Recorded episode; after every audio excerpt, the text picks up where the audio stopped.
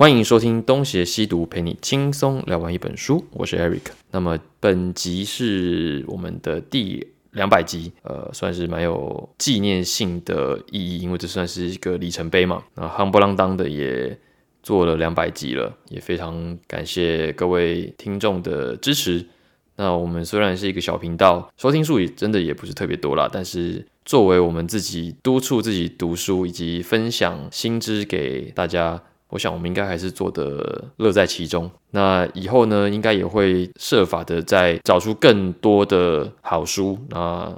也更加的精进我们自己阅读跟解释的技巧。所以希望各位听众可以继续支持我们，那也欢迎介绍我们的节目给更多你们的朋友知道。那我希望我们可以成为你们呃吸取新知的长期伙伴。那这是我对这两百期的一个总结跟期许。那么今天要讲的书呢，也算是为了这个第二百集特别去找来的书。那这本书蛮有意思的，因为它一九九九年就出版了。但是它二零二二年又出版了一次，那这本书叫做《总统的亲戚》，那副标题是揭开台湾权贵家族的脐带与裙带关系，作者是陈柔静。可能有些听众朋友不太确定，不太知道这是什么人，但是我大概讲一下，陈柔静老师哦，在前年吧，不幸的出了交通意外而过世，因为他住在淡水，那可能是骑脚踏车的时候。啊，被后面的来车撞到，因为刚好那个时候我也住淡水，所以这件事情我算是印象深刻。但那个时候其实我不太确定他是谁，但我之前一直在书店看过他的书，虽然没有翻开来看，就是好像叫《宫前六十四丁》还是什么，书皮是一个男性的脸的那本书。那我大概知道他做的是台湾的文史相关研究。那后来我在去年的时候吧，我就看到了书店里面摆着《总统的亲戚》，那是他的再版。看到这个书我就蛮有兴趣的。那只是当时因为即将出国，那不想要带那么重的书，因为那书蛮厚的，也蛮贵的啊，所以那个时候并没有马上的买下来。后来呢，看到它有电子版，那当然就是果断的就。下单了，拖到现在才有机会啊，介绍给大家听。然后我要先吐槽一下，就是这本书虽然有电子版，但是它里面最重要的一个部分，就是它的图表是完全没有办法放大来看的，没有办法放大来看的图表就完全没有意义啦。我就不太懂为什么会是这么处理的。然后我也希望，如果博客来有听到我们的节目的话呢，可以设法改善这些。不足，因为呃这本书的图表是非常重要的，没有这个图表，这本书基本上很难入手啊。那我们先开始吧，我之后再来说到底对这本书有什么评价。好，开始。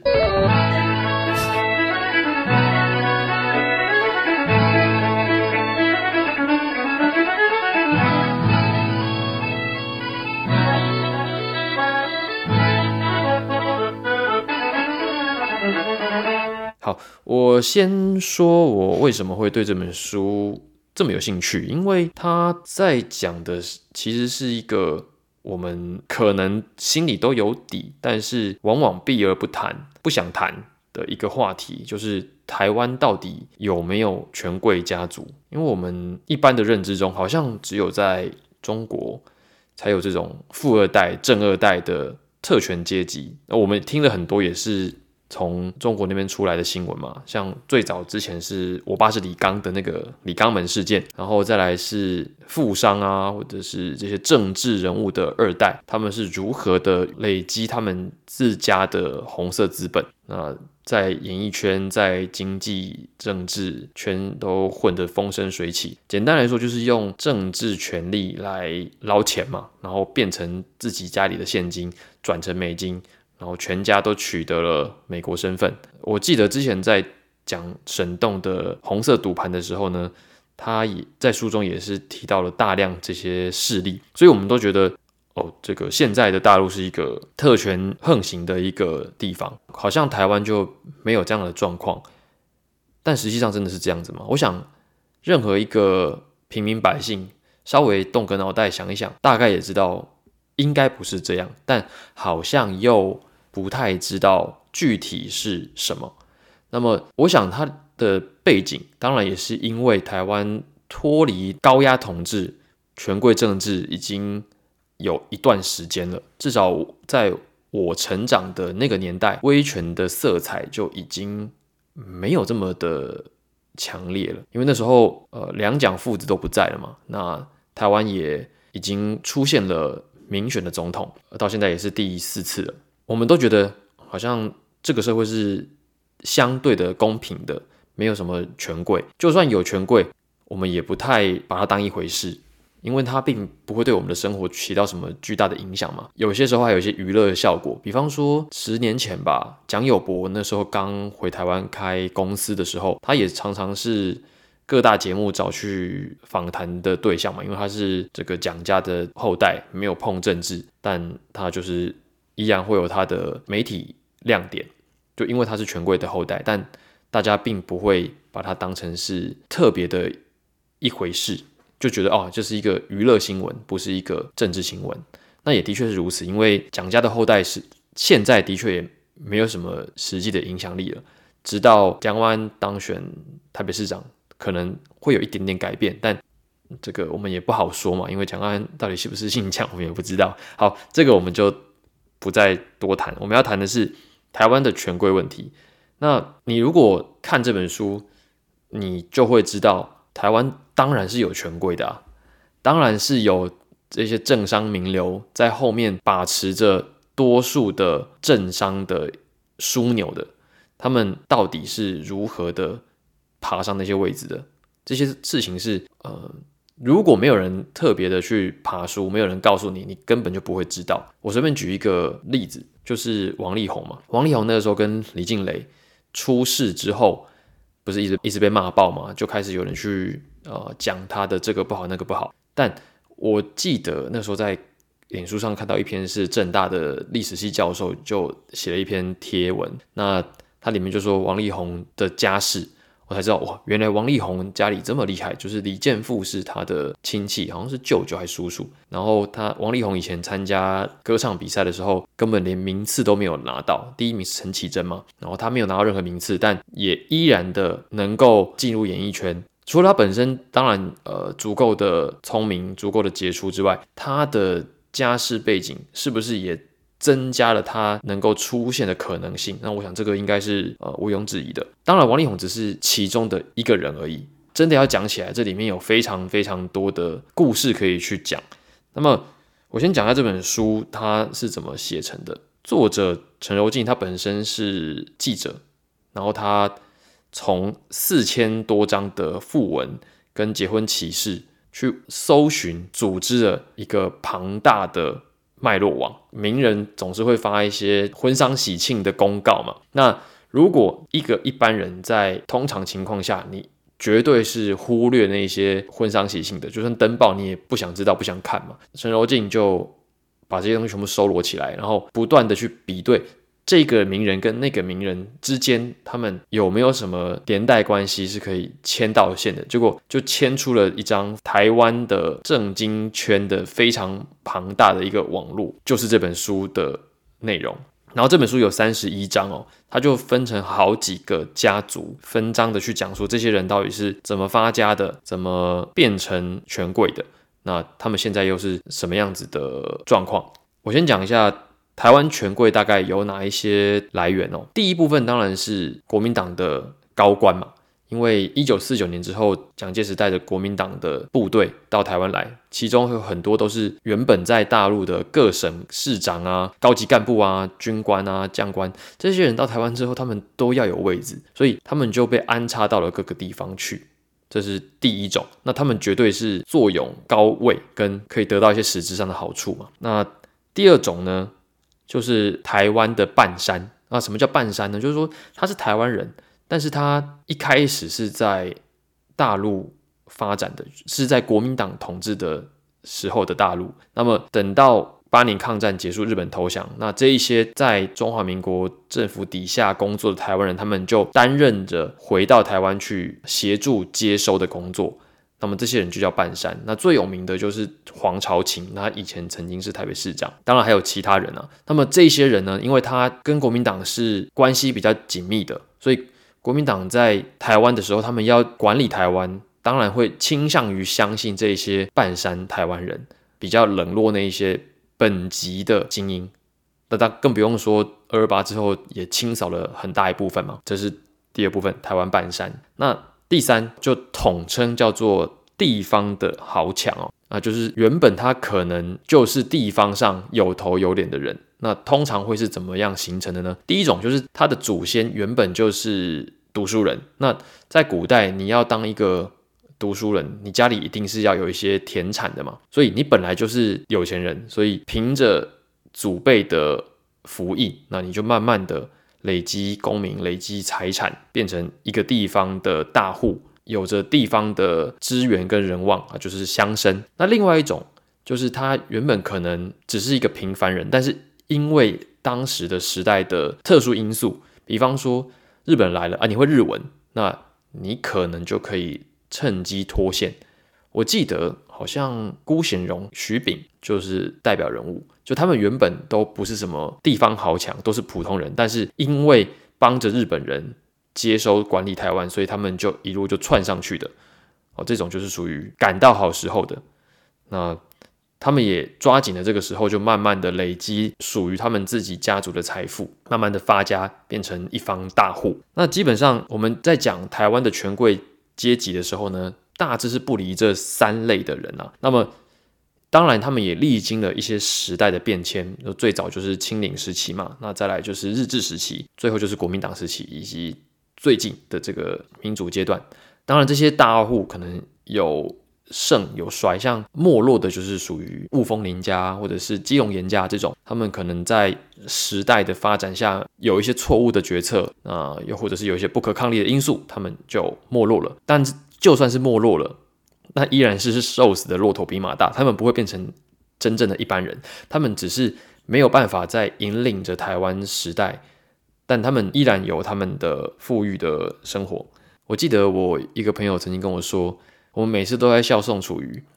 我说他怎么样，每次选总统都失败，然后还是要出来选，被他洗脸。但你不要忘记了，人家宋楚瑜就算再怎么落魄，他过得还是比你好啊。这个量体是我们一般人无法比较的。那接下来他在书中花最多力气阐述的，就是关于这些权贵阶级是如何的巩固自己的地位，并且寻求。壮大的机会，那么最有效的两个通道，第一个当然就是政治与商业的联盟嘛，通常是商业与政治的联盟了。就是如果你今天做生意发了财，那么你当然要想办法把你的亲戚、你的儿女安插一个政治职位，让那个政治的势力可以巩固你的经济活动，更进一步的壮大你的经济活动。那么我想这样子的状态，你在现在的。中国应该是看得最清楚的，因为我记得有很多的太子党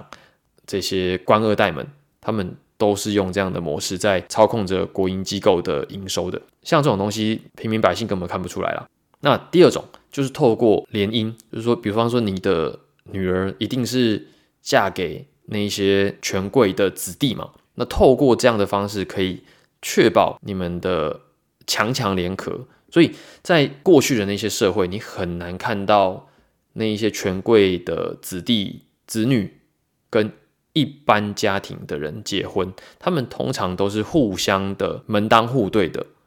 这是理所当然的事情，因为这样才能保证家族跟家族的精英的那种纯度可以维持在一定的高度上面。那这个听起来好像也很合理嘛？我们看偶像剧不看连续剧都是这样演的嘛？就是那种真的要挣脱礼教束缚的。那个反而才是现实中的少数，多数的都还是这样子讲求门当户对、阶级联袂的这样的一个婚姻关系。那基本上权贵阶级都是这样子在玩的，所以权贵阶级是有它的封闭性存在的。对你不太可能看到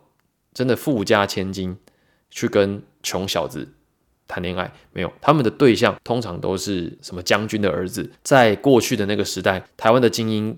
的职业代表就是医生嘛，这个我们可能也都很熟悉，所以你很常看到的是很多权贵的后代，大多都是什么医学博士，那治不济也要是个工程师，那反正他们有很高的同质性。好，基本上我在看这个书的过程，我可以先讲我的阅读感觉啦。就是我觉得其实蛮无聊的，因为他这个书不断的在解释每一个权贵家族他们是如何发家的嘛，那如何跟其他的权贵家族联系上，就这个接那个，那个接这个，最后全部都可以说是一家人。那里面会提到很多相对没有这么有名的人，那你本来就不太知道他们是谁，你在阅读的时候就。一个接一个，一个接一个，全部都是你不认识的人。那你在看的时候，当然就看得眼花缭乱嘛。所以我一开始还打算要呃记一下里面的人名，后来我就完全放弃，因为你实在记不起来，真的不用去记它，因为呃，我觉得这个书更像是一本资料工具书。就如果你真的对某一个家族有一些兴趣，那你可以再回过头去翻。那我在看这本书的介绍的时候，也的确提到，据说这本书被很多记者当成是字典，就是如果说有哪一些家族的新闻，他们就可以去翻陈楼进的这本《总统的亲戚》，然后去找出这个家族的渊源，这样他们比较好整理后续的报道。所以，虽然我觉得这本书的阅读体验并不是太好，但是我依然是觉得它是值得。去读它的，值得推荐的理由是，你必须要知道台湾的社会曾经是这些人操持着，而现在呢，你以为好像已经摆脱了过去的那些权贵的时代，但真的是这样吗？这我们真的不不确定，不知道。就说，即便是到现在这样的时代，过去的威权时代所遗留下来的这一些现状。它仍然着散发出它的能量，然后在影响着如今的台湾社会，影响着我们的生活。那我在里面当然也看到了一些我可能知道，但我其实并不是这么熟悉的人，他们为什么可以爬到那个位置的故事。比方说张文英是台中市长，那他其实是因为他的。呃，夫家是台中的大势力，才才有办法到这个市长的高位的。那又或者是我大学读的淡江，实际上是这个张建邦跟居正两大家族的产业。那像这样子大家族办学校，然后影响台湾社会的这种例子，在书中真的比比皆是。比方说什么呃延平中学、维格中学，都是由这些大家族去呃去新版的。再来就是说，看这个书。你会有一个比较深刻的体会，那个体会是，如果你今天就是一个平凡人，那么你一定会在你的生活中看到很多成功人士的新闻，比方说，哦，这个人他怎么学历这么漂亮，然后又可以在这么年轻的时候就取得。什么傲人的成绩，然后他可能一个月赚的钱就是你好几十年的薪水，你也或者是你一辈子都没有办法赶上人家的某一个时期的成绩的时候，你多少都还是会有一点怨天尤人嘛，就是我怎么会过得这么的平庸，或者是这么的不好？那你一定会开始去想说，这到底是为什么？当然，我们难免的会去说啊，可能是你的能力不足。那你的能力不足，真的是你的能力的天花板就在那里吗？还是说？其实是因为人家有好几个世代的累积，才导致了，哎，在某一个世代突然就取得了一个重要的成果，然后你现在看到的只不过是那个成果的外围而已，就是它里面有的那个内核是需要经过好几个世代才有的，而你刚好就没有，因为可能大多数的听众朋友都跟我一样，就是。我们家以前就只是一个农民家庭嘛，佃农。那后来变成这个劳工阶级，那么到我们现在这个时代，才好不容易的看起来好像人人都可以读大学了，但实际上你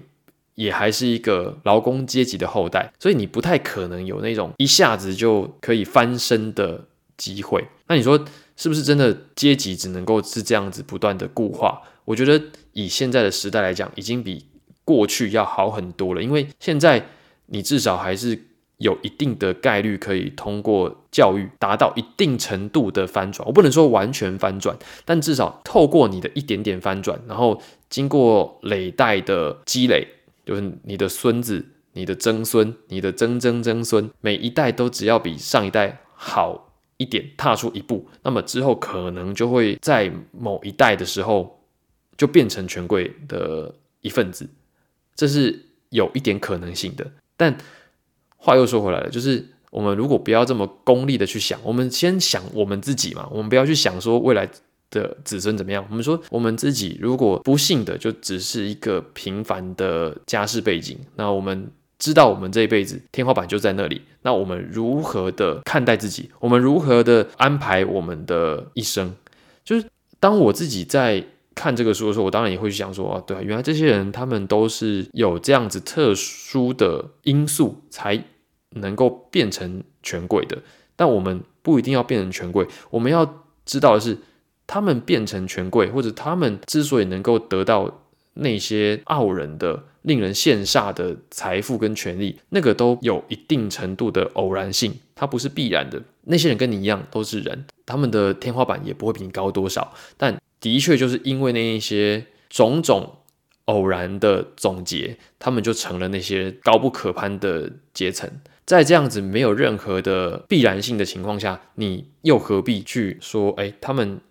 就是天生的高你一等，或者他们天生的就是比你聪明？我觉得不是这样子的。那透过你在了解他们的形成过程的时候，你就可以消解掉那一些你对。现状的沮丧、不满，那些负面情绪，可能可以在一次的阅读里面，因为你知道，所以尽量的不要去计较。如果你一直去计较那一些，哦，他们就是怎样，他们就是权贵，他们就是，反正我们就是没办法像他们一样，反正我们就是烂的。哦，我觉得这样子想，那你就白白浪费掉了时间啊！因为我觉得，虽然这是一个老生常谈，但。的确，他跟你不管差再多，你们的时间都是一样的。那既然你的天花板、你的出生就限制了你一部分的条件，但至少你还有时间。你意识到那些东西之后呢，你就更应该抓住你现有的资源，就是知道你手上有什么牌，你可以好好的规划。那么，以你现有的资源，你要怎么样才能够？达到最好的效益哦，我觉得这个可能是思考这一类社会阶级问题的时候，回归到个人，我们最需要关注的问题。因为如果我们只是去讲说啊，这个社会就是这样子啊，这个社会就是不公平啊，呃，对你讲的也没错哦，我之前也都是这样想的，但他讲完之后。不会有任何改变，你只是多了一次的负面情绪的抒发，讲完之后就没有了，那我怎么样呢？那我觉得我们还是要从中再取得一些能够让我们可以更积极、更正向的一个思考模式，因为我觉得只要还有时间，就很难说到最后你会得到什么样子的成果，那个人生的体验才是真实而宝贵的。至于你踩到什么样子的阶级，虽然它也的确是非常重要，但是啊，你就没有嘛，所以就不要再去纠结为什么我没有了，因为就算你纠结一万次，它也不会从没有变成有嘛。那如果你真的这么在意阶级，这么在意你自己是不是有办法拥有好的资源，那我只能说，那你可能就是要计划性的让你的后代可以继承你的未尽之志。但对我来说，我觉得那都是别人的事情。就算是我的后代，那也是别人。我只想关注我自己的未来的人生是不是能够有意义。那了解权贵的形成，可以帮助我自己知道，哦，原来那些过程它都有一定的巧合。就像佛教讲的那个都是无自信的。所以既然没有自信，你就不要。太放在心上，因为它就是不是你能决定的，也不是任何人能决定的，它就是一个现实。用自然界的比喻，就是有人当了狮子，有人当了兔子，自然就是这样子啊，没有办法。你也不会说哦，兔子就知道自己的兔子之后，就每天就坐在那边等狮子去吃它，就在那边等死，不会嘛？他们还是会想办法让自己活下去。那作为一个平凡人，我们就是尽可能的让自己可以好好的活下去，然后有意义的过好我们的生活。对我觉得这个就是。透过阅读可以带给我们的思考，以及具体的帮助我们把生活过得更好的一种方法啦。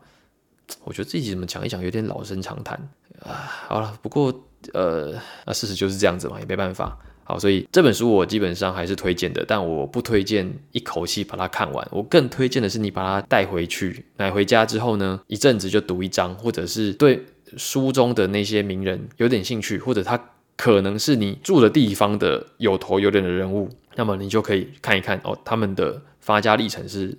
怎么样子的。那我想他也也是挺有乐趣的啦。好，那今天的节目就先到这边。如果你喜欢我们的节目的话呢，欢迎到 Apple Podcast 给我们五星好评，或者是到 Facebook、Instagram 与我们留言互动。那么，如果你觉得我们这样子读书的节目呢，可以帮助到你，那也欢迎抖内赞助我们，啊，让我们去买更多书，可以把这样的节目做得越来越好。那感谢大家的收听，我是 Eric，我们下次再见。